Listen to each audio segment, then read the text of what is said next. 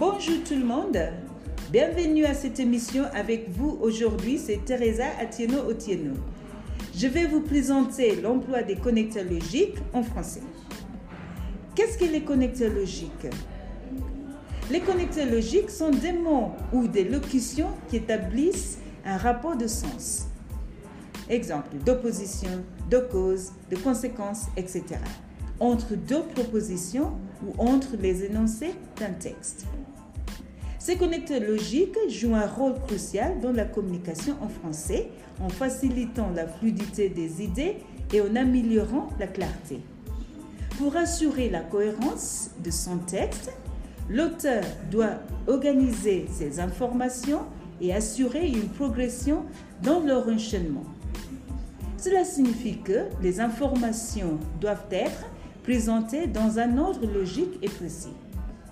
Cependant, des erreurs dans leur utilisation peuvent entraîner des malentendus. Abordons quelques exemples pour bien comprendre l'emploi des connecteurs logiques pour éviter des erreurs courantes. Exemple 1. En effet, usage correct. Il a étudié pendant des heures. En effet, il voulait réussir l'examen. Usage incorrect. Il a étudié pendant des heures en fait, il voulait réussir l'examen.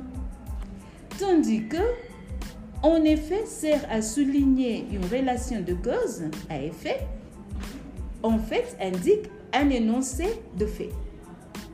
Utiliser en fait ici implique un changement de sens, suggérant que l'étude intensive n'était pas la raison principale du succès. Exemple 2. Cependant, Usage correct. Il aime le chocolat. Cependant, il évite d'en manger tous les jours. Usage incorrect.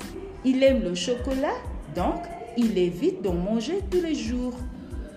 Cependant, introduit une opposition alors que, donc, crée confusion en suggérant une conséquence logique plutôt qu'un contraste. Exemple 3. Par ailleurs, usage correct. Elle est excellente en maths. Par ailleurs, elle excelle aussi en sciences. Usage incorrect. Elle est aussi excellente en maths. En conclusion, elle excelle aussi en sciences. Par ailleurs, introduit des informations supplémentaires, tandis que, en conclusion, signale une synthèse. L'utilisation incorrecte perturbe la cohérence, suggérant prématurément une déclaration conclusive. Exemple 4. Pour autant, sans opposition réelle. Usage correct. Elle travaille beaucoup, pourtant elle ne réussit pas toujours. Usage incorrect.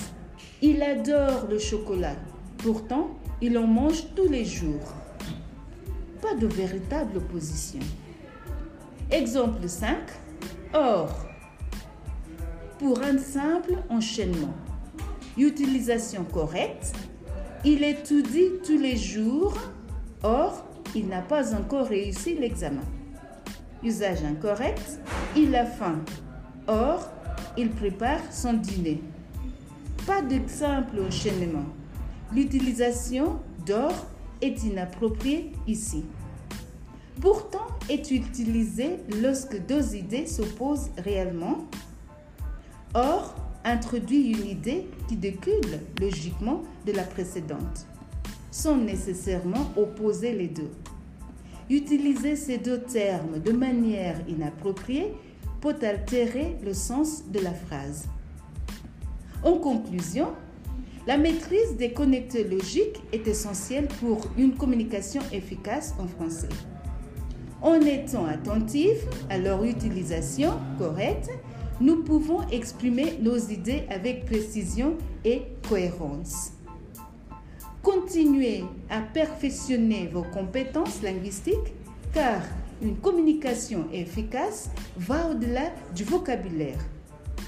Elle implique également une utilisation appropriée des connecteurs. C'est tout pour notre émission d'aujourd'hui. Nous attendons avec impatience l'épisode suivant qui abordera plus en détail ce sujet. Au revoir